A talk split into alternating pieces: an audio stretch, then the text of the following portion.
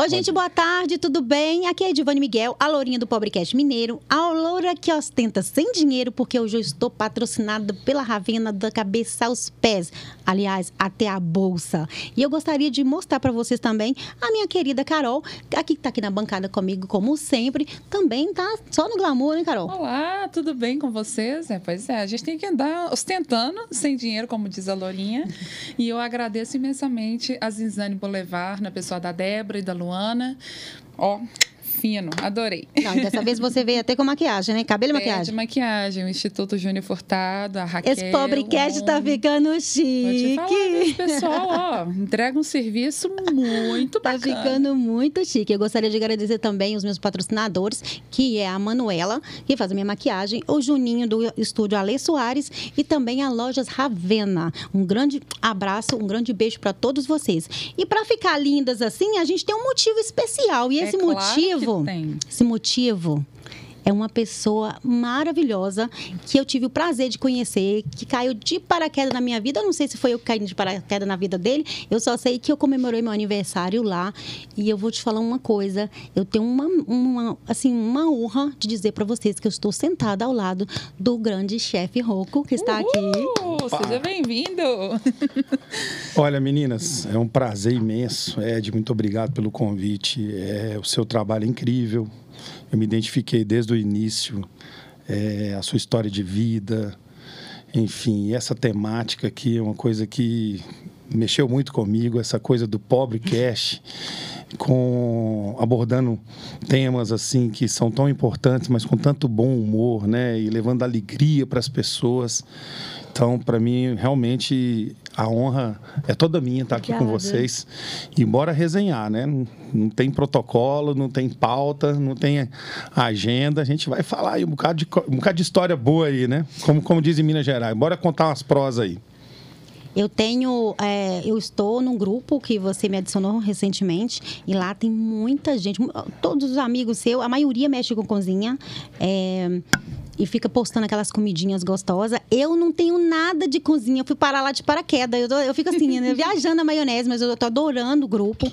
E eu queria que você me falasse, assim, é, um pouco dessa paixão culinária que você tem. Tanto que você criou um grupo chamado Amigos do Fogo. Exatamente. Bom, primeiro um, um beijo, um abraço, né, para toda a turma do Amigos do Fogo. Com certeza vão estar assistindo a gente aí, né? Estão assistindo a gente aí. A gente não sabe que horário, né? Porque tem gente que que às vezes assiste, muitos são chefes de cozinha, estão trabalhando e vão ver no dia seguinte, e o bacana do podcast é isso. Mas o Amigos do Fogo, o próprio nome, ele demonstra um pouquinho do sentimento que eu tenho pela gastronomia, né? Esse sentimento de, de paixão realmente pelo fogo, pela cozinha, pela culinária de uma maneira geral, uhum. que vem passando de geração após geração. Eu sou filho e neto de italianas uhum. e digo a vocês que Infelizmente, o meio da gastronomia, principalmente na alta gastronomia, ele é extremamente machista. É, a gente vê muito mais chefes de Sim. cozinha do que mulheres Sim. ocupando essa função. Acho que as mulheres estão chegando cada vez mais fortes. Hoje a gente Sim. tem grandes mulheres, mulheres uhum. vitoriosas no setor. Mas eu é, posso dizer a vocês que eu tenho muito orgulho de sempre dentro da minha carreira, na minha história dentro da gastronomia, sempre ter valorizado a função das mulheres na gastronomia.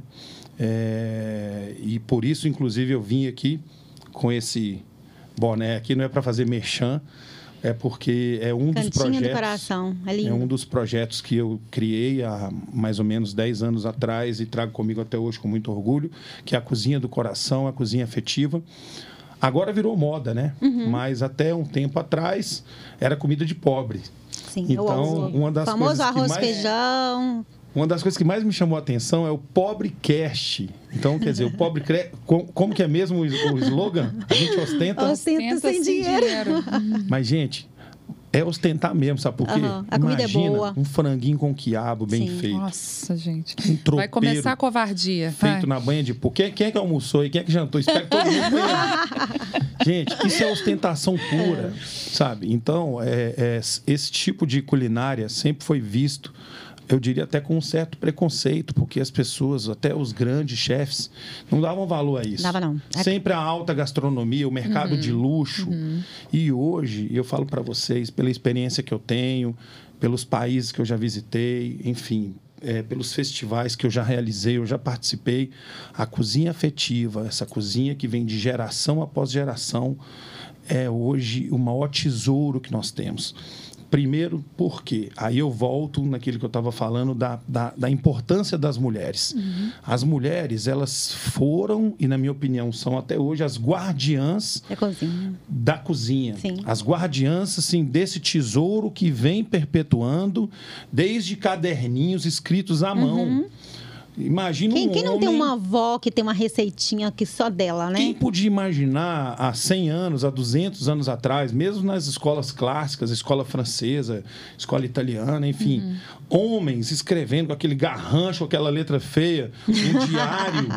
Então, assim, então as mulheres, primeiro porque elas cumpriam um papel familiar, né, e até social, de cozinhar para sua família. Sim. Isso é lindo.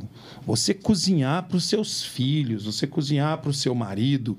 É, é, é, eu estou falando isso assim, eu não, não quero que pensem, ah, ah, ah, não quero que vejam como a parte da obrigação. Uhum. Que, que eu acho que quem cozinha por obrigação ou por profissão é uma coisa. Quem cozinha por amor, amor. é, é outra coisa totalmente uhum, diferente. Sim. Então, eu, eu, eu sempre busco ver isso. Aquelas pessoas, aquelas mães tias e avós que sempre cozinharam para seus filhos, para seus netos, que sempre Eu gosto de cozinhar. Ali.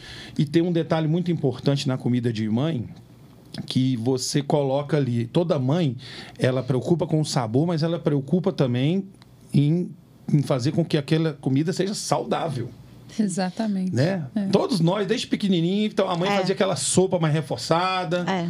Então a gente não queria comer legume, mas ela, ela às vezes batia no liquidificador. Pra não perceber. A gente não percebia que tinha. É verdade. Pra ficar Sim. forte. Você me fez lembrar os almoços na casa da minha avó, né? Que a gente chegava todo domingo, é dia de almoço na casa da avó. Isso é um clássico. Né? E aí era, era uma miscelânea danada, que era salpicão, aquele talharim, tutu de feijão. mistura. E o frango assado. Eu falava, vó, não, tem que comer isso tudo aí porque as vitaminas estão aí dentro, os legumes estão aí, tem que comer. Eu, sim, senhora. Então, Sabe qual que era na minha casa? Frango, macarrão e maionese. Era. Pronto. Frango, macarrão e maionese. Isso é um clássico. Isso, sim, está na minha memória afetiva.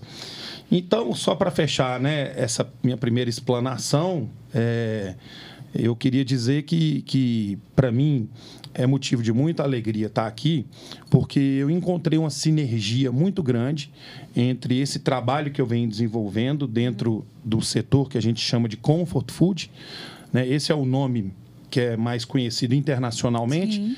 mas que no Brasil a gente, o, o brasileiro adaptou, né, para facilitar. No sentido literal seria comida confortável. Uhum. Aqui no Brasil a gente chama de cozinha de cozinha mãe, de, mãe, de cozinha afetiva, cozinha do afeto.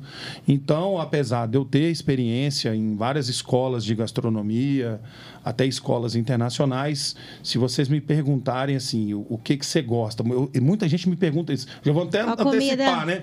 É, e aí, chefe, qual que é a sua comida? Cara, a minha comida é a de casa, é a comida da mãe, da avó, aquela comida caseira feita é, com ingredientes assim naturais, é, de preferência com produtos orgânicos, uhum. é, que a gente que a gente escolhe com muito carinho, né? A gente você gosta tanto dessa comida que você fez um evento, teve um momento TBT no grupo essa semana. Ah, essa semana foi semana de TBT. Bem aí lembrado. eu fiquei sabendo de toda a vida dele toda no grupo. Olha só. E aí tem um, teve um momento lá que eu não sei se foi o Léo Senna que postou o vídeo da, é, você fazendo na, na praça, né? Exato. E, tem quanto tempo aquilo? Aquela saiu vocês, na Globo, né? Vocês não vão acreditar.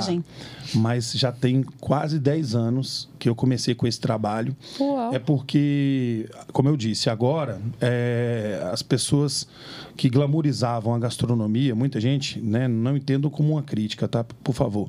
Mas tem muita gente que vai na onda, né?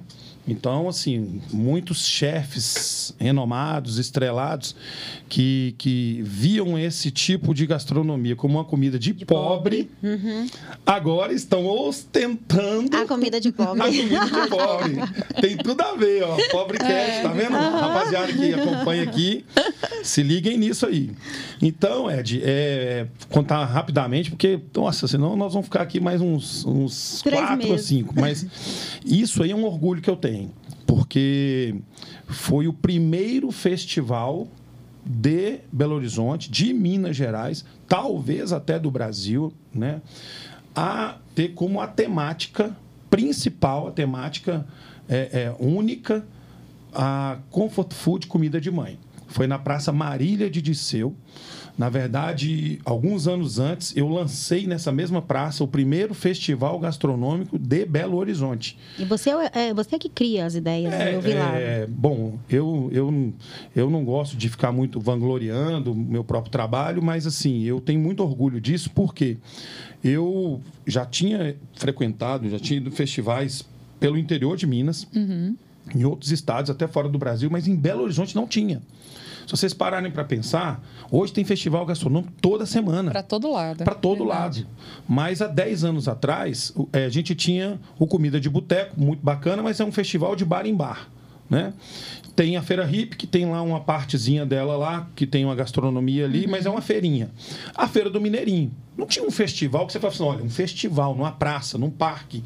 E foi daí que eu criei o Festival Gastronomia na Praça. Ele é um pouquinho anterior ao, ao Comfort Food, se me permita dizer, até para contextualizar a história. Inclusive, hoje eu vim com a Doma para falar um pouquinho desse festival, que eu acho que é um orgulho que eu tenho, né? De, de ser mineiro e de levar a culinária mineira pro mundo, vários né? lugares. E, aliás, fiquei muito lisonjeado, né? Com a menção honrosa que você fez, me, me colocando como embaixador da cozinha Embaixador. mineira. Ah, mas é, eu falei Fiquei que esse feliz. título veio a calhar, né? Assim, Pois é, então tudo Já que você começou ali. tocou no título de embaixador, eu ia deixar isso pro final, mas eu vou falar de uma vez. Eu fiz amizade com o pessoal do grupo, não tem quem? 110 pessoas? Isso, A mais ou maioria, menos. todos comerciantes, donos de bares e restaurantes, São né? empresários, ou, ou são chefes, ou são cozinheiros, ou são empresários que amam gastronomia. Ah, É um grupo assim que, que, que ele foi. Eu escolhi a dedo as pessoas para estarem ali, que são pessoas que de alguma maneira têm uma ligação, que não seja uma ligação profissional, mas que amam gastronomia. E você foi escolhida não só porque você ama gastronomia, mas pela simpatia que você é e por tudo que você agrega. E pouco tempo que ela está lá, ela já movimentou Movimenta o e grupo ela já está criando conexões lá empresariais e já está fazendo e já está pegando um para falar com o outro. Essa menina é um fenômeno. Uma das, é. uma das conexões que eu fiz foi é, juntar a galera fora do grupo e aí eu conversei com eles bastante sobre o seu trabalho, sobre a sua trajetória e eu falei que esse ano eu vou te transformar nas redes sociais como embaixador da comida gastronômica. Opa! olha aí. E todo Gostei mundo gostou da ideia e eles estão assim unidos, unidos para poder transformar você Poxa, em um embaixador. Considere Muito feito, feliz. viu? Porque Vai- vai ela ser feito. colocou na cabeça. Não, Ninguém e, tira. E essa lourinha lá do Vale do Jequitinhonha é, é braba, né? É brava? revoltada, né? Sou neta de cangaceiro. Pois neto de cangaceiro. Não, eu fico muito feliz. Eu, eu, como eu sempre te falei, eu tenho rede social, eu até tenho uma quantidade boa de seguidores, mas eu nunca foquei nisso, porque eu sou muito assim do mundo real. Eu acho que eu sou meio a moda antiga. Então, eu sempre falei, na minha cozinha a estrela é a comida e não o chefe. É, enquanto isso, a maioria dos profissionais que estão no mercado, eles se preocupam muito mais em aparecer a imagem física do que o trabalho deles. Eu, por exemplo, se vocês entrarem no meu Instagram, vocês vão ver pouquíssimas fotos minhas. Vocês vão ver mais foto dos pratos. Sim, É uhum, uma filmagem que eu faço com o meu próprio celular, sem produção nenhuma, e boto um fundinho musical com alguma música que eu acho bacana, porque ali é o real. Não tem superprodução, não tem nada assim. Pô, a gente tá É no você no estúdio- meio É da rua é, cozinhando. né? ó. eu tô, é, eu tô me sentindo chiquérrimo aqui nesse estúdio. Existe do Pobre E de pobre não tem nada. Pobre cash aqui tá, tá Não, bombando. dá uma olhada na minha canequinha com pirulito Olha da Praça aqui, ó. 7, representar o Tô pirulito. falando pra Ó. vocês, ó, ó, câmera 1, câmera close, olha, só- olha só, tem até caneco aqui, velho. Eu vou fazer igual o programa do Ju, não, posso revelar que tem aqui, não. Às vezes, às vezes pode ter Guaraná, às vezes pode ter Às uma vezes cachaçinha, pode mas ter é uma cachaça, ninguém sabe. Mas então é isso. Então, é, voltando aquele gancho dos eventos, para concluir aquela fala, o Gastronomia na Praça Ed, foi um marco e acho que me levou a lugares onde eu nunca imaginava, só que eu sempre fiquei nos bastidores. Eu uhum. nunca me apresentei como chefe. Eu convidava vários chefes de cozinha para apresentarem o trabalho deles e, e pedir a eles que vendessem os pratos da, da, da, gastronomia, da alta gastronomia, num formato mais econômico e acessível para as uhum. pessoas. Eram eventos realizados em praças, em parques. Esse projeto tomou uma proporção muito grande, se tornou o maior festival de Belo Horizonte e inspirou Fantástico. tudo o que acontece uhum. é, nesses anos todos aí, festivais que hoje são até bastante conhecidos. E na Praça Sem do Papa, que é uma oportunidade para as pessoas todas chegarem, ter acesso a esse tipo de evento, Isso. ter acesso a esse tipo de cultura, de paladar. Exatamente. Né? É. Às vezes Acessibilidade fica... é a palavra-chave. Você Sim. falou tudo. Então, é, foram shows, inclusive eventos memoráveis. Na Praça do Papa, nossa, tem, tem cada história. A Praça do Papa, só para vocês terem ideia. Faz mais para eu poder também. Nossa, vai dar trabalho demais. Deixa eu te contar uma história. Praça do Papa, eu já tinha feito a Marília de Disseu. Eu Sim. fiquei amigo do presidente da Associação do Lutz, que o povo todo chique lá e tal. Nós botamos banheiro container para ninguém fazer xixi em lugar nenhum. Lugar nenhum. Fizemos uma coisa impecável. É de moto tocando no coreto da praça. Uau. Foi sensacional. Brinquedo para criança, né? Uma, é uma, uma oficina de gastronomia para criança, oficina uhum. chefe mirim. Que delícia. Tudo legal, assim. Na época, cerveja artesanal só existia uma em, em, em BH e, foi, e eu, eu, abri mão de ter as cerveja, cervejarias famosas para ter ela lá, abri mão de patrocínios grandes para ter eles lá. E tinha uma coisa também que foi novidade, que é a cozinha show, que acabou virando uma especialidade minha, a gente pode falar daqui a pouco, que é a cozinha ao vivo, e também a questão das harmonizações, propor harmonização entre os pratos e as bebidas do evento. Quando a gente vai quando termina aquele evento, o fenômeno, mais de 6 mil pessoas giraram pelaquela pracinha pequenininha. Todo mundo já queria saber o próximo. Eu falei, ó, agora eu tenho que respirar fundo só ano que vem. aí foi bom que deu tempo de estruturar, eu consegui bons patrocínios, e aí eu falei, cara, eu tinha um sonho. Quando eu ia na Praça do Papa, eu olhava a cidade toda ali, eu botava a mão assim, falei assim, um dia eu vou ter essa cidade nas minhas mãos. Era um sonho de criança. Acho que eu nunca contei isso para ninguém. É, então, de certa forma, ainda que durante pouco tempo eu consegui uhum. fazer isso, porque o Gastronomia na Praça do Papa, eu consegui simplesmente parar a nossa querida Belo Horizonte e ter ali as pessoas, as pessoas mais relevantes de todos os segmentos da sociedade, da classe artística, da classe intelectual, gente do povo, classe A, B, C e D. Foi um evento que, assim, para ser para ser também planejada, aí eu vou te contar essa história, hum. abrindo um parênteses. É, é, nunca até o Papa, né? Depois do Papa, ou melhor, Foi você que tinham liberado, tinham licenciado aquele evento para usar a Praça do Papa inteira. inteira acontecia um ou outro evento ali usando um pedaço dela. Para eu conseguir aquela licença, eu cumpri todos os protocolos de licenciamento exigidos pela prefeitura que e por todos muitos, os órgãos diga de passagem. Só que a prefeitura, na hora de me dar o alvará, a história é muito boa. Eles vão, o papel está pronto. Só que nós só vamos te dar se você conseguir a cartinha dos moradores, da associação. E a associação não, não liberava nada, não passava nada. Falei, meu Deus do céu, estou com tudo pronto e agora? Show contratado, eram 40 chefes, e assim, foi, era um evento, era, era Copa do Mundo, vamos, vou lembrar o ano, 2014, hein? Nove anos, porque o primeiro foi em 2013, por isso que eu estou falando, tem que 10 é esse anos. daí que você está usando no braço. Gastronomia na praça. 2014. Exato, exatamente. É, aí o que acontece?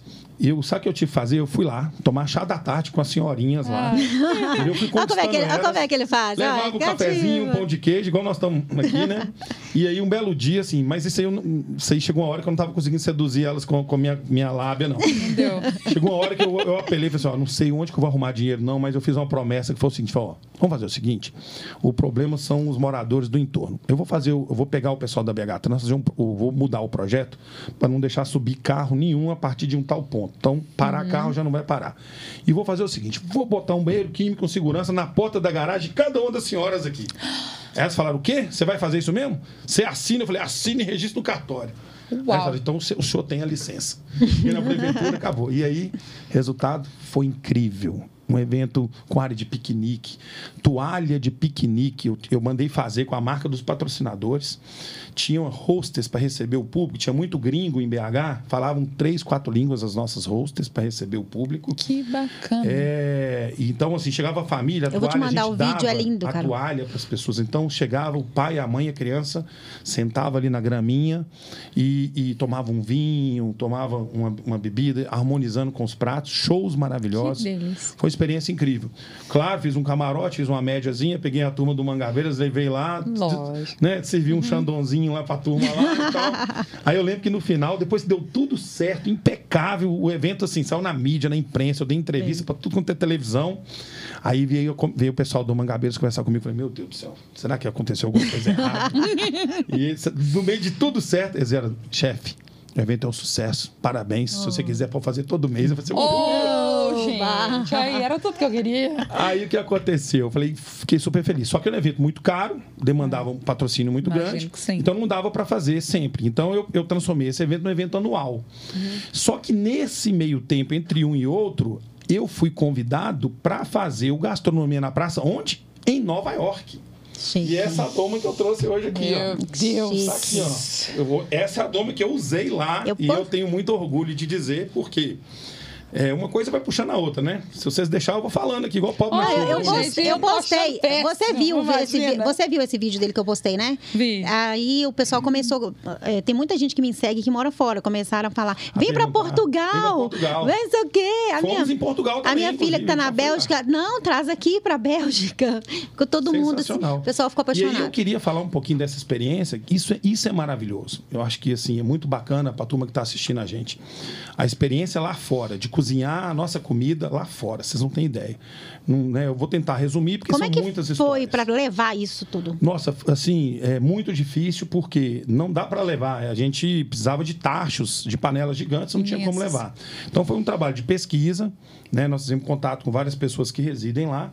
Nova York é uma cidade interessantíssima, é tipo São Paulo aqui, a cidade do mundo. Então lá tem um bairro brasileiro, lá tem um bairro espanhol. Então nesses bairros assim a gente tem coisas tipo. Então no bairro brasileiro a gente conseguiu muito insumo de, de, de coisa do Brasil.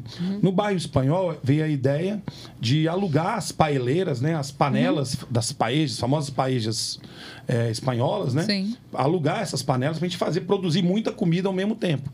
Então assim foi a primeira vez que se tem notícia que, que, se, que foi feito feijão tropeiro em panelas espanholas.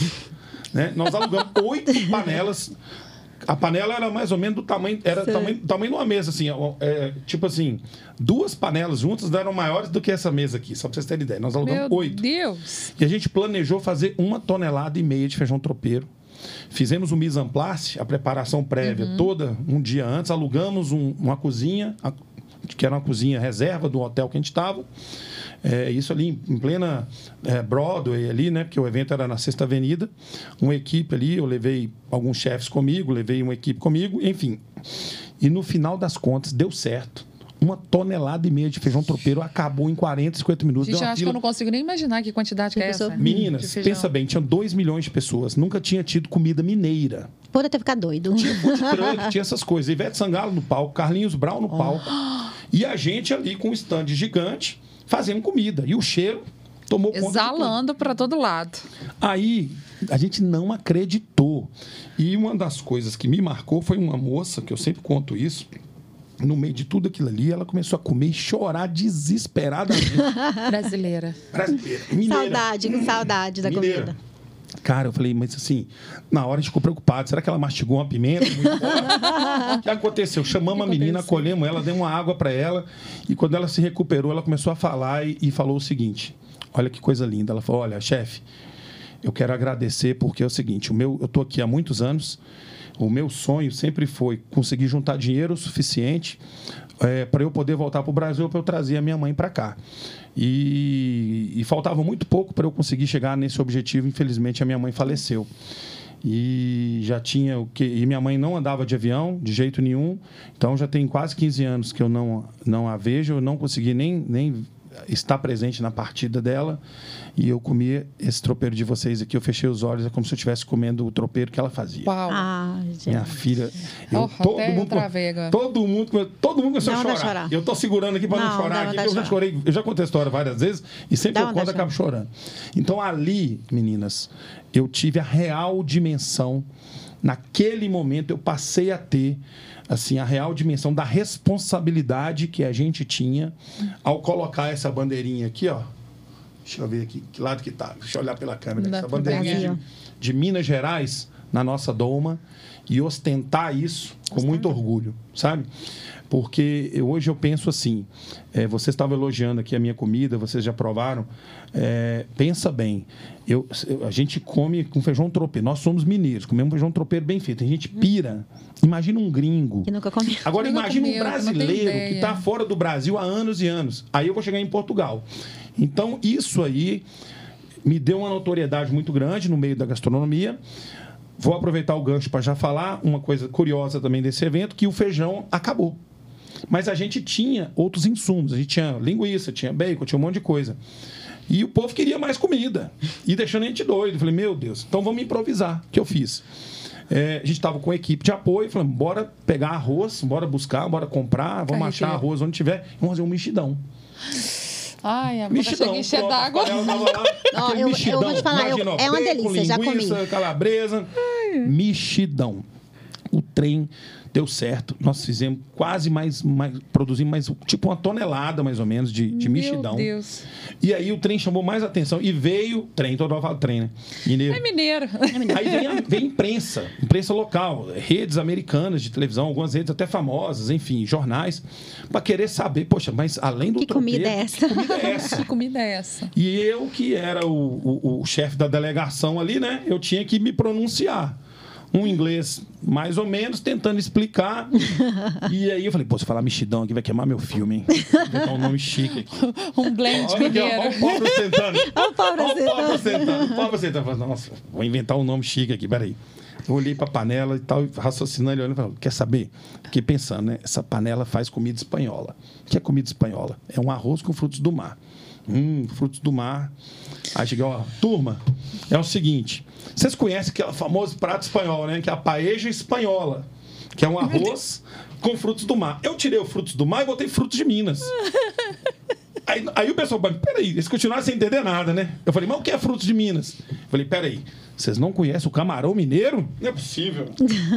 aí eu fui ali, tinha sobrado os torresminha pururuca, que era do tropeiro, uma baciona, assim, peguei e falei assim, ó. Esse aqui é o camarão mineiro. Aí saí, Torresmo. botou o cameraman. Os caras, o camarão mineiro, gente, que eu, eu carinhosamente apelidei naquele momento, é o nosso torresmo, Torresmo. a pururuca, sequinho e crocante.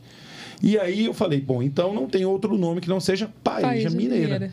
Eu não tenho a vaidade de falar que eu sou o dono da receita, que eu sou o invento- o inventor. Pode até ser que alguém já tenha feito e, e, e eu nunca tive notícia. Pesquisei no Google, não tem não. Mas o fato é que Já pesquisei. imaginou. o fato é que é, é, é, aquele fato, aquela, aquele ato ali, na verdade, ele se tornou notório, porque saiu em vários jornais, né, Uhum. na mídia. Na época a internet não era tão forte, assim, não tinha rede social tão forte. Não- acho que não tinha nem Instagram, era só Facebook, Facebook. Sim. Enfim, então virou uma coisa, virou uma marca registrada minha. E aí passaram-se alguns anos, uns dois ou três anos depois, só para completar e fechar essa história, fui convidado para fazer em Portugal. Sabe onde? No Santuário de Fátima. De Fátima. Um que lugar também é um lugar, né? Quase vazio, né? Imagina. É um lugar que recebe, só para vocês terem ideia, Belo Horizonte, o Brasil. Brasileiro. Brasil recebe, ou pelo menos recebia até a última pesquisa que eu acompanhei, 5 a 6 milhões de turistas por ano. Ah, Fátima recebe 7 milhões de turistas. Portugal recebe 25 milhões de turistas. Vocês verem como é que o nosso país, tá maravilhoso do jeito que é, trás ainda. a gente tem que caminhar muito. Nós temos uma gastronomia maravilhosa, nós temos uma faixa litorânea que é uma coisa espetacular que nem os brasileiros conhecem e a gente recebe menos turistas do que uma cidade de Portugal. Então, assim, aí isso me, me despertou um outro gatilho, né? Que foi o seguinte: poxa, já que, que eles não estão vindo aqui, quem sabe se a gente não puder ir até eles? Então, assim que eu comecei as minhas expedições, as minhas viagens pelo mundo, enfim. Né? E aí comecei a participar de alguns eventos. Uns eu ia voluntariamente, outros como convidado, e, e fui rodando vários países. E, então, por isso que a minha querida Lourinha né? Pobre do, do, do, do e ela, ela, ela me deu essa alcunha aí, muito carinhosa, né? De embaixador da gastronomia mineira. Não me considero o, mas me considero sim um dos, porque todos os lugares que eu fui, eu sempre falei. Levantou a bandeira de Quando eu Minas. estava cozinhando e servindo, aliás, Portugal, só para vocês terem ideia, foi uma tonelada e meia também. Uau. Foi, a gente foi fazer um evento de conexão empresa- empresarial, Minas, Portugal. Tinha todo um centro de convenções, resumindo a história. E foi no improviso. Eles queriam que eu fizesse. Aí, durante o evento, eu fazia, servia cafezinho, pão de queijo, apresentava produtos típicos de Minas. E ia fazer uma confraternização no final, para todo mundo que participou do congresso. Empresários, gente muito importante, autoridades importantes do Brasil, do governo do Estado de Minas, do governo de Portugal. Eu ia fazer um tropeiro só para aquela galera. Eu sou meio né, inquieto. Eu descobri que tinha uma pracinha que o pessoal fazia uma feirinha lá, com, com as barraquinhas. Tipo uma feira hippie nossa aqui. Sim. Fui lá, conversei com um, conversei com outro, fiz a, amizade com o prefeito lá da cidade, que chama Orem, Conselho de Orem. E aí, vocês não acreditam, montei um gastronomia na praça lá, do nada, do além, deu 5 mil pessoas, tinha comida portuguesa de um lado, comida mineira do outro, um palco com show. A, botar, arrumamos uma banda que tocava música brasileira, uma banda que tocava música portuguesa e o negócio aconteceu. Ou sabe o que tá na vontade de fazer? A gente podia fazer um programa. Eu canto, ele cozinha, você entrevista. Ó, Né? Vou te falar que vai dar. Vai dar Dá bom, vou dá? que nós vamos bombar, Dá hein? bom, dá bom, dá bom. Então é isso. E, e- não, e essa coisa da música sempre teve presente nos meus eventos, que aí tem um outro, um outra coisa que eu gosto muito de, de falar, que é aquela coisa do multissensorial, Uhum. de aguçar os cinco sentidos. E eu sou apaixonado por música. Aliás, tô doido para assistir um show seu completo. Oh, gente. Tô esperando o convite, tá? Nós vamos fazer um lá no BBQ, se Deus quiser. Bora, em bora breve. fazer. Porque a música, você imagina o seguinte: dependendo do lugar que você tá, um cenário bonito, a comida ela já vai te aguçar ali, o Nossa, Fica uma paladar, delícia. né? É, é, é, o olfato, enfim. A, a, a, a percepção visual você tem do lugar. E aí vem uma coisa auditiva, de um som, de uma música de boa qualidade. Ou seja, se você consegue aguçar os cinco sentidos da pessoa, você, Nossa, você é um prazer proporciona indescritível, né? Que você... você proporciona para ela o que, eu, o que eu chamo de experiência única e memorável. Sim. Vira uma experiência inesquecível. Você não esquece É, aquilo. né? eu fiz um, um festival que teve quatro edições que chamava Foodie Experience. Aí, enfim, isso aí já, é, já dá um outro podcast só para falar disso. Mas o fato é que, é, de tudo isso que a gente falou, né, para não perder o fio da meada, eu volto a falar para vocês. é, de tudo que eu já fiz, de tudo que eu realizei, de todos os lugares que eu fui, a experiência mais incrível realmente foi cozinhar para pessoas que eram de outras nacionalidades ou para brasileiros que não, não vinham ao Brasil há muitos, Muitos anos, anos. e na hora que eles comiam e se emocionavam, eu me Você emocionava ali, você fala assim, "Poxa, com eles. me- Dinheiro nenhum no mundo era capaz de pagar ou foi capaz de pagar a satisfação que eu tive de cozinhar para essas pessoas. E ainda hoje, quando eu estou aqui, em qualquer evento que eu vou e que eu faço, e, e eu faço questão de cozinhar ao vivo ali no meio da turma, eu adoro isso. Quando as pessoas comem e vêm para mim É delícia. e dá aquele abraço sincero, falo, chefe, tá sensacional. Deus carnaval do céu." eu fui lá pro Mova Parques. E aí, Ah, pode nossa, falar. que delícia. Aí tinha uma fila gigante. Paeja mineira, deu fila. Ah, é, deu fila gigante, gigante. Aí eu revezava. Aí eu falava, Miguel, fica um pra pouquinho. cada pessoa. É, Miguel, fica um pouquinho na fila que eu vou, eu vou pra sombra. Aí Miguel ficava, porque a fila, a fila ficou gigante e tinha uma parte que tinha sol, não tinha como. O aí povo Miguel. queria só comer a, a, Mi- a é, Miguel, não, e tinha outras Tinha coisas. Tinha um monte de coisa um lá. O pessoal coisa. vendeu um monte de coisa, mas o pessoal fez fila só. O pessoal fez fila só no dele. Aí eu, eu trocava. Aí um, po- Ricardo ficava um pouquinho na fila. Aí, aí quando o Ricardo cansava olhar pra minha cara, aí eu trocava. Oh, ficou gigante. E conta pra mim aqui essa história do BBQ Show. Ah, sim. Né? Você deve ter aí um, um- ingrediente que é o, a Sim. prata da casa. Por incrível que pareça, o nome é em, é em inglês Uhum. e parece chique, mas é mais uma vez o pobre ostentando. É. Vou te explicar por quê. pobre Gente, o- qual que é Na gastronomia, eu vou perguntar para vocês, qual que é uma das maiores, não foi a maior paixão do brasileiro? O que, que é aquele negócio que normalmente você faz no domingo? Tirando o almoço de domingo da, da, da avó, da avó. da- que, quando não é o frango com arroz, com macarrão, com o tutu, Churrasco. quando você vai chamar a galera, quando você vai... Churrasco, Bora pro é o churrasquinho churrasco, é o ali. churrasco. Churrasco, gente, É o na laje, churrasco. Churrasco, não Em tem jeito. qualquer lugar, né? Na Churrasco. laje, na garagem, na rua, Não, e, e o brasileiro gosta, principalmente, o, olha o pobre ostentando de novo. Churrasco na laje.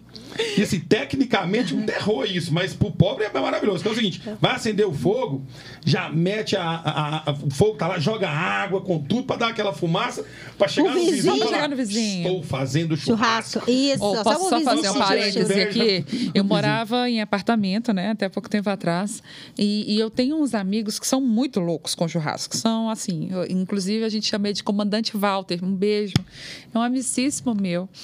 E a vida inteira que a gente encontra, bora fazer uma carninha? Bora fazer uma carninha? Bora. Eu falei, bora. Aí eu falei, mas lá em casa? É. Eu falei, como é que eu vou fazer churrasco dentro do, Eu do meu faço lá em casa. Aí, beleza. Sabe o que, que a gente fez, gente? Nós colocamos a churrasqueirinha lá na, na cozinha e colocamos o ventilador para poder puxar, funcionar como exaustor, né? Sim, Puxar. sim. Aí minha vizinha tá assim, pô, sacanagem. É um cheiro. Eu faço lá em O casa cheiro. com uma o churrasqueirinha ventilador elétrica. puxava para fora, é, assim, aí pra casa de sensacional. todo mundo. Mas é isso, churrasco é uma paixão. E churrasco também é comfort food. Churrasco Com também é cozinha é. afetiva. Quem não lembra de um tio, do- do- do- de um parente que era aquele que era a referência? Aquele é, o É, é, gosta de ficar na churrasqueira, é só ele. Não, só que aí o que acontece? Eu, apaixonado, como todo brasileiro, por churrasco, é, nas minhas andanças pelo mundo, é claro, alguns países a gente sabe que são escolas renomadas É, verdade. na área do churrasco. vai cair. Eita. Opa, isso- nossa, isso aqui, isso aqui tem que tomar cuidado, isso aqui. Isso aqui depois, eu- daqui a pouco eu vou falar o que, que é. Vou até deixar ele aqui. Ó. deixa ele deitadinho, Deixa quietinho. Mas vamos lá. Então, eu, eu já sabia que tinham três escolas que, que, que eram muito famosas no churrasco, além da escola brasileira, que é a escola norte-americana, a argentina e a uruguaia. Então, o Uruguai e a Argentina era mais pertinho. Então, assim, é, eu, eu, em algumas viagens, às vezes a turismo, enfim, é, eu comecei a, a tentar decifrar um pouco as diferenças que existiam entre os churrascos. Eu não, não vou entrar aqui né, nas mérito, questões né? técnicas, porque senão a gente vai né, vir um workshop. Podemos até um dia vir aqui falar só de churrasco. Mas fato é que existem Se diferenças. fizer, Ninguém vai reclamar, né? tá. só o dono bom. do estúdio. Só o dono do estúdio. Aí, não, gente, vira essa boca. Imagina, boate Kiss. O chefe Não, não, não, não, não, aqui, Ó, começa a pegar fogo desse negócio aqui. Deus me livre, igual. Não, a gente Deus faz da parrilha lá, não, não, não, não, não, não. Mas vamos lá. Então a história foi assim. É, Conheci, estudei Uruguai e Argentina. Primeiro eu fui como turista, depois eu fui como aprendiz e eu cheguei aí como professor para fazer intercâmbio com eles, para ensinar algumas coisas do churrasco brasileiro para eles. Estados Unidos a mesma coisa, principalmente na região do Texas. É, e aprendi muito, aprendi muito. Cada um tem um estilo, né? Nos Estados Unidos, por exemplo, eles são adeptos da- de uma técnica que lembra muito o lance da feijoada aqui, que é o low and slow, que eles fazem um churrasco, eles usam muito o dianteiro bovino, que é uma carne que teoricamente ela é mais rígida, porque o, o bovino, né, fica segura ali com, com a parte ali da, da, da frente, né? Então, assim, É, fica mais, mus- musculatura é mais musculatura é o peito, lá eles chamam de brisket. Então, é, é, na época dos escravos lá, só para vocês terem ideia, você vê como é que é curioso isso. Parece com Minas, com Minas não, com o Brasil. É, é, é, os senhores lá, né, os, os grandes os grandes donos de terra lá, eles passavam para os escravos só os cortes que eram mais durinhos. Então eles perceberam que se eles assassem aquilo de maneira lenta, né, é, é, com, com um fogo mais baixo, ficava Conseguir a sensacional. suculência e a carne E o que, que é o churrasco americano? Isso é o pit smoker. Eles ficam defumando e assando 24 horas, gente. Eles fazem concurso. Nossa, os, os programas de televisão aí, é aquela carne que pega ali, eles temperam com o tal do dry rub, que é um Dry tempero seco, e deixa e fica, e na hora que a- corta, ela desmancha. Então isso é já vi até sensacional. que tem uns dry rubs que são bem escuros, né? A carne fica pretinha por pretinha, fora. é.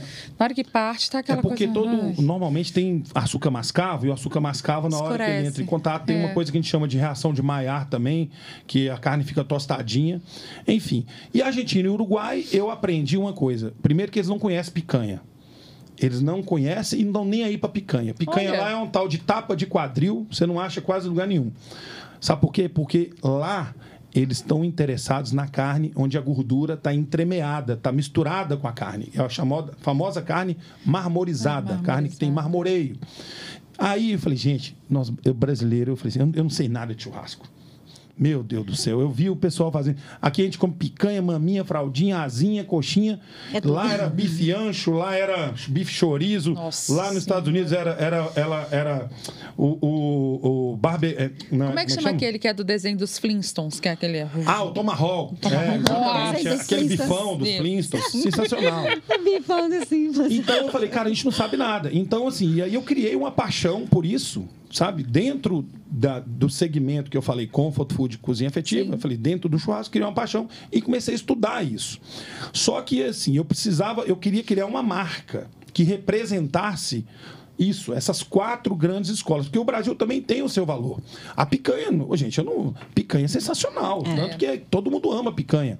O problema da picanha é que se você tira a gordura dela, acabou. Acabou, não é Entendeu? nada. Aquela carne ali, por exemplo, filé mignon, é ótimo, mas você já viu filé mignon? Ninguém come filé mignon puro. Entendeu? Assim, é, é, ou só com sal. Filé mignon é sempre com molho, com alguma coisa, porque o filé mignon não tem sabor de nada, ele só é macio.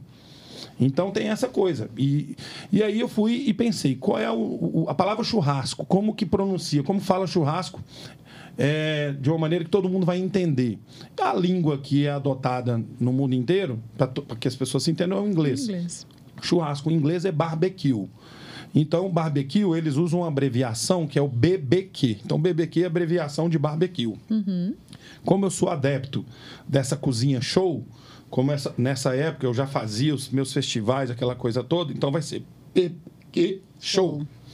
E com isso, mais uma vez, eu me orgulho de dizer que fiz no Alphaville, Lagoa dos Ingleses, o primeiro evento temático de carnes nobres de cortes internacionais de Belo Horizonte.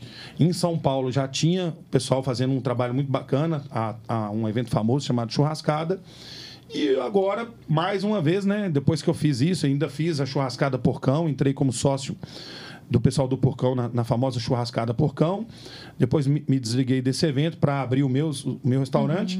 E hoje, todo final de semana também tem evento de churrasco. Então, assim, eu falo que. E outra, tem é, é outra coisa. É, agora tem os açougues que sempre tiveram, mas agora também tem as boutiques de carne. Porque agora as pessoas estão entendendo que não é só a picanha. O Existem bife outros ancho, cortes, né? Tão- o bife ancho, quanto. ele é mais barato que picanha, mas ele é muito mais saboroso. Tem, hoje em dia tá cheio dos açougues nobres, né? De carne nobre. É isso. Você vai, tem sempre lá uma botiquezinha linda lá, perto de casa Exato. mesmo tem então, para fechar, essa, é, respondendo né, é, de de maneira efetiva a sua questão, a BBQ Show, eu criei uma marca chamada BBQ Show World. E na pandemia, inclusive, foi muito bacana, porque eu desenvolvi é, alguns produtos. Já estou até devendo um para essa mocinha Nossa, aqui. tem que ver coisa Quer me mais linda. não? Me você vai deve ganhar. Aqui, Também. posta no grupo Eu uma, fiz um bonés, boné. eu fiz avental de couro, eu- fiz facas personalizadas, fiz um É monte de coisa coisa. mais linda. E comecei a vender para o Brasil inteiro. O pessoal no sabe? grupo começa a enlouquecer. Ah, não, eu quero. Eu quero. Eu fiz parceria com fabricantes, eu comprava, o segredo era assim, eu não fabricava nada, mas eu comprava um lote grande, conseguia um preço de atacado, fazia tudo personalizado São com a lindos. marca e comecei a distribuir. Só que chegou uma hora que eu não dei conta. E aí depois a pandemia foi, foi, foi graças a Deus, ela foi reduzindo, eu fui voltando para a rua aí que eu passei a não ter tempo. Então hoje, de tempos em tempos, é, eu faço um lote de bonés, por exemplo, o povo adora. Aí eu vou vendo quase a preço Não, de custo. o Léo falou eu- que ele tem uma coleção, né? o Léo tem a coleção. Coleção, Aliás, Léo ele- Senna, beijão. Léo, gente boníssima. Léo Senna, provavelmente em breve vai estar aqui, né? O Léo é um cara O Léo é o. Falando do BBQ, o Léo é o aluno que virou mestre. É muito legal isso. Eu tenho um orgulho disso. Eu também criei nesse pacote aí um curso chamado BBQ Show World, a volta ao mundo do churrasco, onde eu ensino técnicas, ensino, ensino cortes dessas quatro grandes escolas, né? A gente faz churrasco no pit smoker, na grelha, na churrasqueira, na parrilha, enfim. E o Léo foi um aluno que virou estagiário, chegou a trabalhar como estagiário em um dos, dos meus primeiros restaurantes, o BBQ Show lá no Buritis. E o Léo hoje é um assador profissional, eu diria até mesmo um chefe, porque ele chega a chefiar equipes em, em eventos. Léo hoje tem assim um, né, um, reconhecimento na área que me deixa muito orgulhoso. Tem outros alunos também, vários outros que eu formei, ajudei a formar, aí, né? estão se destacando, mas o Léo, além de tudo, virou um amigo muito querido. É, o duro é ter agenda com ele, né? Porque quando eu quero fazer um evento com é. ele. Não bate. Bom, cachê dele eu já não consigo pagar, porque o cachê dele agora tá. Né? Aquele dia do meu aniversário, ele falou assim: só posso ficar aqui até 10 horas que eu tenho outro compromisso. É, desse jeito, desse jeito. Mas é isso, falei, Qual que é o ingrediente master que não pode faltar de jeito, maneira nenhuma? Você diz na gastronomia em geral? Sim. Ah, eu vou ter que te responder de uma forma lúdica. Amor. Olha. Afeto. Esse é o ingrediente master. Sabe por quê? Porque eu posso ter os melhores temperos do mundo.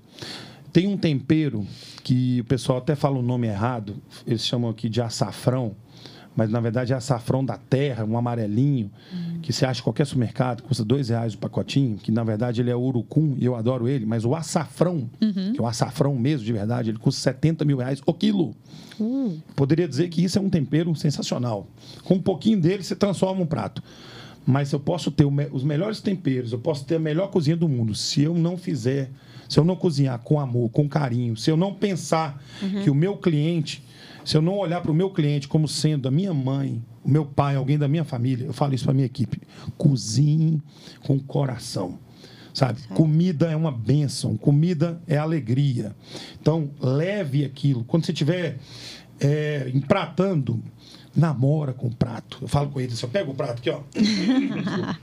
namora, olha, cuida dele, pega aqui ó, um, um, papel toalha, limpa uma coisinha que tem aqui, limpa isso aqui, se apaixone por esse prato todos os dias, porque você vai alimentar não é só o corpo da pessoa, você vai alimentar o corpo e a alma. É verdade. Então, para mim, o ingrediente é o amor, é o Comer afeto. Com olho. E, e eu falar... estive lá no, no BBQ Show, só te cortando rapidinho, que às vezes a gente vai falando só de carne de boi, boi, boi, boi, boi. Eu comi um, um, um, blend lá de peixe com eu ia camarão. Falar sobre eu isso agora. Eu ia falar oh. sobre isso com agora. você é o um negócio, viu? Para você que acha que é só a carne de boi. Foi criado não é, especialmente para surpreender a aniversariante. Oh, pois é, acho que é chique. Foi feito, falando para vocês, na verdade eu já tinha essa receita, mas eu fazia assim muito raramente. É, e aí naquele dia com o meu subchefe, né, o Antônio, e aproveitando que o Léo estava lá cuidando dos hambúrgueres artesanais na parrilha, nós, nós, desenvolvemos para surpreender. E eu estou surpreso e muito feliz de, de, de saber que você gostou. Nossa, é um blend que a gente criou com, com de tilápia com camarão. Foi. A gente e, montou... e todo detalhe, né? Igual ele está uhum. falando, vem as, as, cebolas roxas em volta, né? O creme. Ah, eu fiz um vídeo, Toda eu tive que fazer um vídeo. Quando prato, né? o, é, é Gustavo que ele chama, né? Gustavo, Gustavo. Chegou para entregar, eu falei, é. calma, peraí. É. é muita informação, tem que gravar isso aqui, eu tenho que registrar. Porque, gente, ali é a maneira que a gente demonstra também para vocês que a gente está preocupado com vocês. Né? Uhum. Não é, é, Primeiro a gente come com os olhos, claro, uhum. isso é uhum. fato. Mas eu acho que é mais do que a apresentação de um prato, é, além de, de, de, aguçar né, o paladar da pessoa, eu acho que é a, é a real demonstração de afeto e de carinho. Né? Verdade. De você chegar e apresentar aquele prato ali, a pessoa olha, nossa, imagina o trabalho que essa pessoa não teve para colocar isso aqui tudo bonitinho assim. Então, eu acho que com isso, é, é, o cliente, ele dá um, ele valoriza e fala, poxa, que bacana, que legal. Gastronomia é uma coisa muito séria. Muito séria. Seja ela na alta gastronomia, nada contra, muito pelo contrário, eu também amo a alta gastronomia. Amo comer um foie grasinho de vez em quando oh. aí, um caviarzinho aí, um, um carrezinho de cordeiro. Mas, assim, é, quando você coloca num prato, seja ele da alta gastronomia ou da gastronomia mais afetiva, de raiz, quando você coloca carinho, quando você coloca amor, quando você faz aquele prato preocupado realmente né, com, uhum. com o que aquilo vai, com a experiência que aquilo né, que, que vai ser proporcionada para o seu cliente, aí é sensacional. E eu vou te dizer, viu, vocês cumpriram a meta, porque eu saí de lá encantada. Primeiro com o atendimento, né, de vocês veio, aí. Né? De quem esse amor todo pela ah, não tem jeito. A mama. A mamãe, né? A mama e a nona, né? Mama, mama, mia. Essas italianas tem que segurar porque, assim, a mama nos deixou já tem aí mais ou menos três anos, a nona já tem um tempo. E ver a minha mãe e a minha avó cozinharem, assim, como eu falei para vocês algum, alguns minutos atrás, elas, num primeiro momento, elas cozinhavam, entre aspas, por obrigação de alimentar a família. Mas elas faziam isso com tanto amor, com tanto carinho. Então, assim, era comida que, além de tudo, olha essa música. Eita, aí. Ai, judiou Eu com moço. Essa. Solta o VT. Como assim, gente? Fernando, Ai, ai, ai. hold my hand. Ei, Frank. Eita, eu nós, coloco. E eu lembro dela, né? Eu peço para me levar, juntamente com o Frank Sinatra. Ela aqui. Maria Olha isso. Helena. Olha ele aqui. Meu Deus, gente, vocês querem acabar comigo. Ai, ai. Olha os amigos dele aí. Me leve pra lua para encontrar com ela. De vez em quando eu, eu falo isso. Olha o Ó o Léo Léo. aí. Ô, querido, que homenagem linda, ó. Tive que chorar, né? Eita. É isso. Puxa, muito Comida é obrigado. sentimento, Roco. Não adianta. Não tem como. É, vocês me pegaram mesmo, viu? Poxa, Descobri tudo a seu respeito, até sua música preferida. gente, essa música é a música do café da manhã lá em casa. Sério? Todo domingo es- essa música toca. A gente faz questão, é um, é, tem sido mais difícil depois que eu abri restaurante estar presente no, no horário do almoço ou no jantar. Uhum. Mas o café da manhã de domingo eu faço questão. Então no café da manhã toca, Toca Fly to the Moon música. de Frank Sinatra, The Blue Isles, grande Frank Sinatra. Entre outras músicas, e a gente toma café junto, eu, minha esposa e meus filhos. Delícia. E É sempre lembrando no legado que ficou da minha mãe e do meu pai. Que a melhor fez. coisa do mundo é ostentar com amor. Meu pai Entendeu? morreu de Família. amor, gente. Minha mãe teve um câncer inesperado, partiu muito rápido e meu pai não conseguiu viver num mundo que não tinha a italiana dele. Meu pai, seis meses depois, ele foi embora. Saudade dela. Chefe. Sem nem despedir. Isso, isso é tudo, gente. Quem estiver assistindo aqui, ama seu pai sua mãe. Beije o seu pai. Deixa eu olhar para aquela câmera ali. Beije o seu pai sua mãe.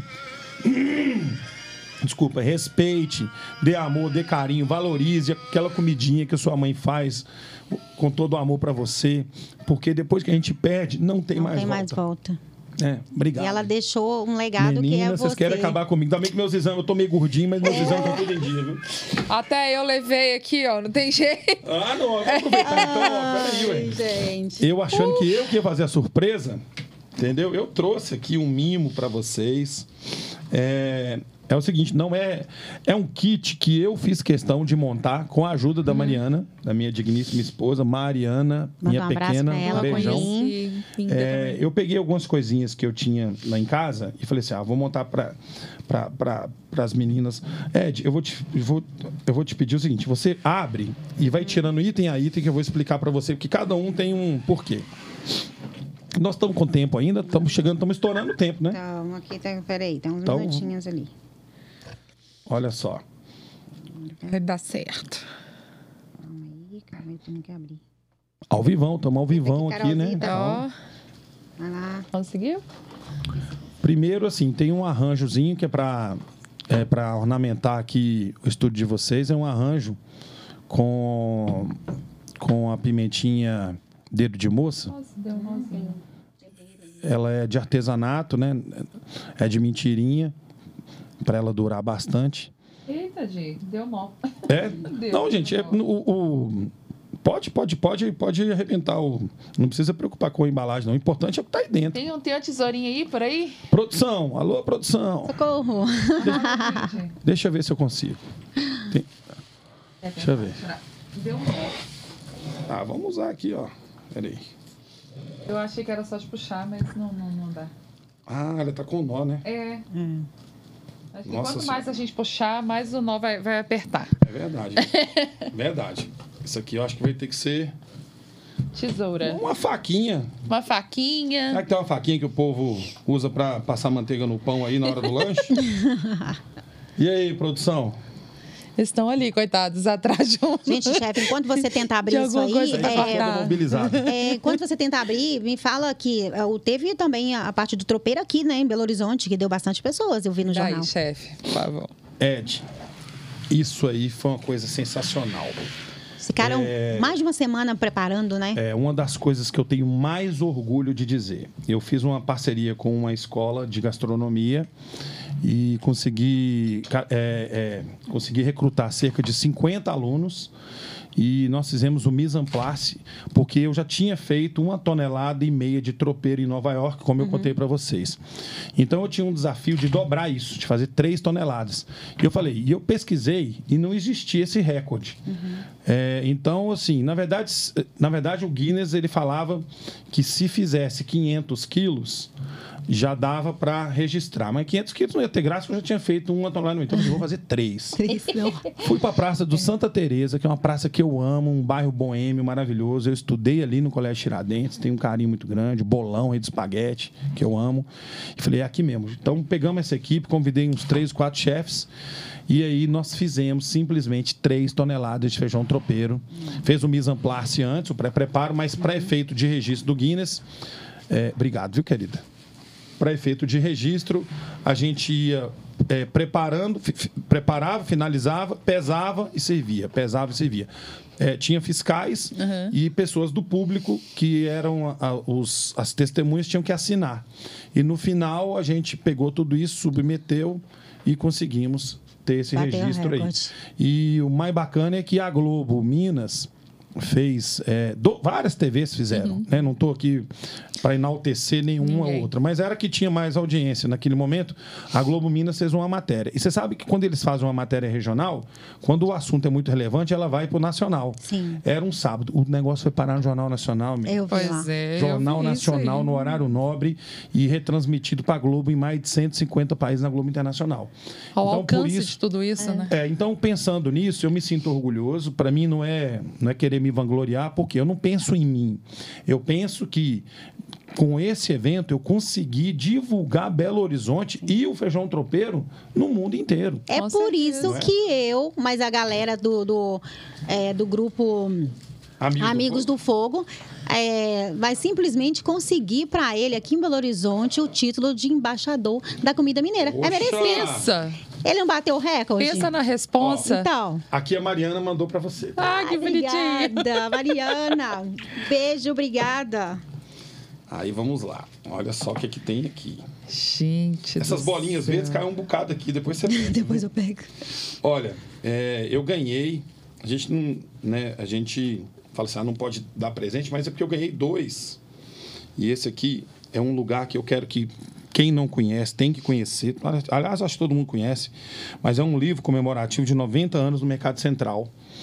Aqui tem coisas, histórias, coisas muito legais. E eu acho que o Mercado Central é o lugar mais democrático de Belo Horizonte. Então, assim, eu achei a sua cara, porque Pobrecast Mineiro, você, você desenvolve um trabalho belíssimo de democratização do acesso, da Colocar informação. O povo.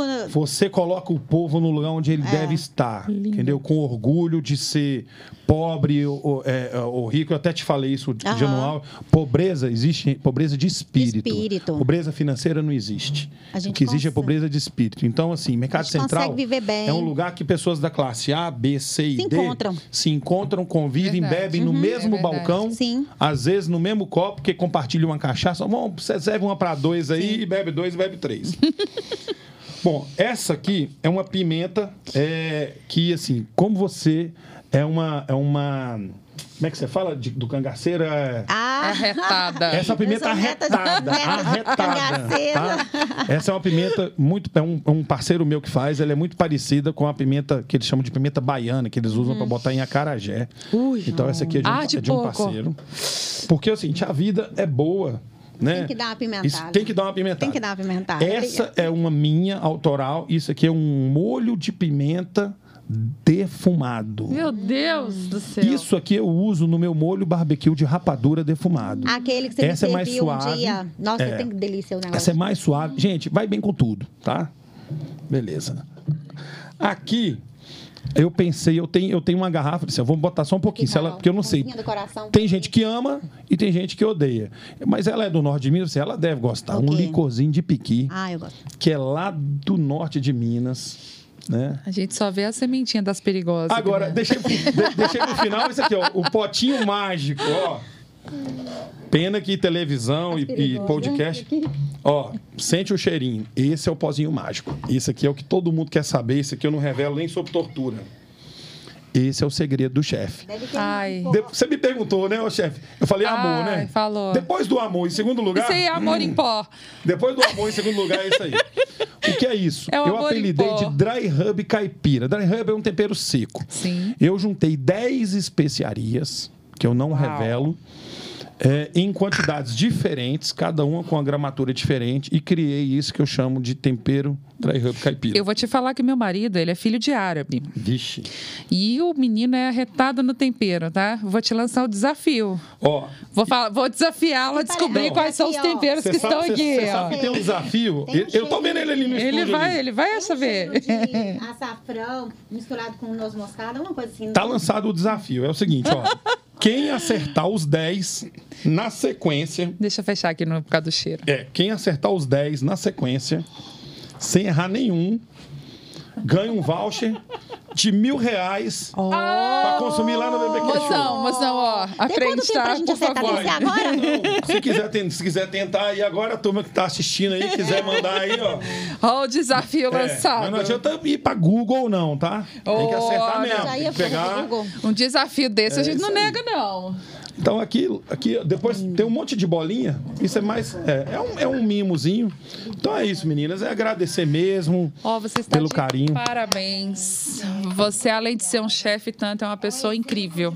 Muito obrigado. Adorei te Vocês me conhecer emocionaram mesmo. hoje aqui, viu? Tô, tô emocionado até agora.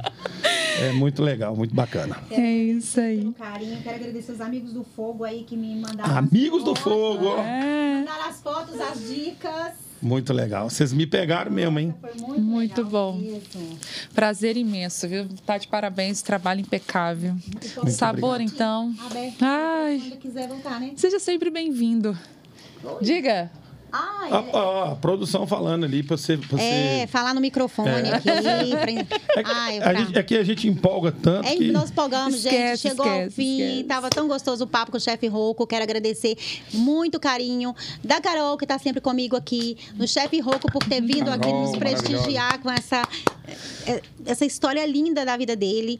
Então, eu quero agradecer pela audiência e pela paciência de todo mundo que tá aí nos assistindo. Bora ostentar, minha gente. Bora Feijão ostentar. Tropeiro, Bora comer- comer pimenta. Vamos comer e... pimenta, piqui, é isso mesmo. Nós também é chique ostentar. demais. A gente, que a gente, Nós a estamos gente aguarda vocês lá no BBQ Show, hein? ó. É isso aí, vamos lá. Que olha, Lá ponto de BBQ encontro. Show. Nós temos mil reais no BBQ Show. Se a gente acertar com o temperinho, nós vamos acertar. Pois é, nós vamos Vamos sim. acertar. É isso aí. Beijo, gente. Obrigada. Beijo, obrigada. Valeu. Obrigada, gente. É, meninas. Ai, que fantástico. Vocês, vocês por essa não esperam.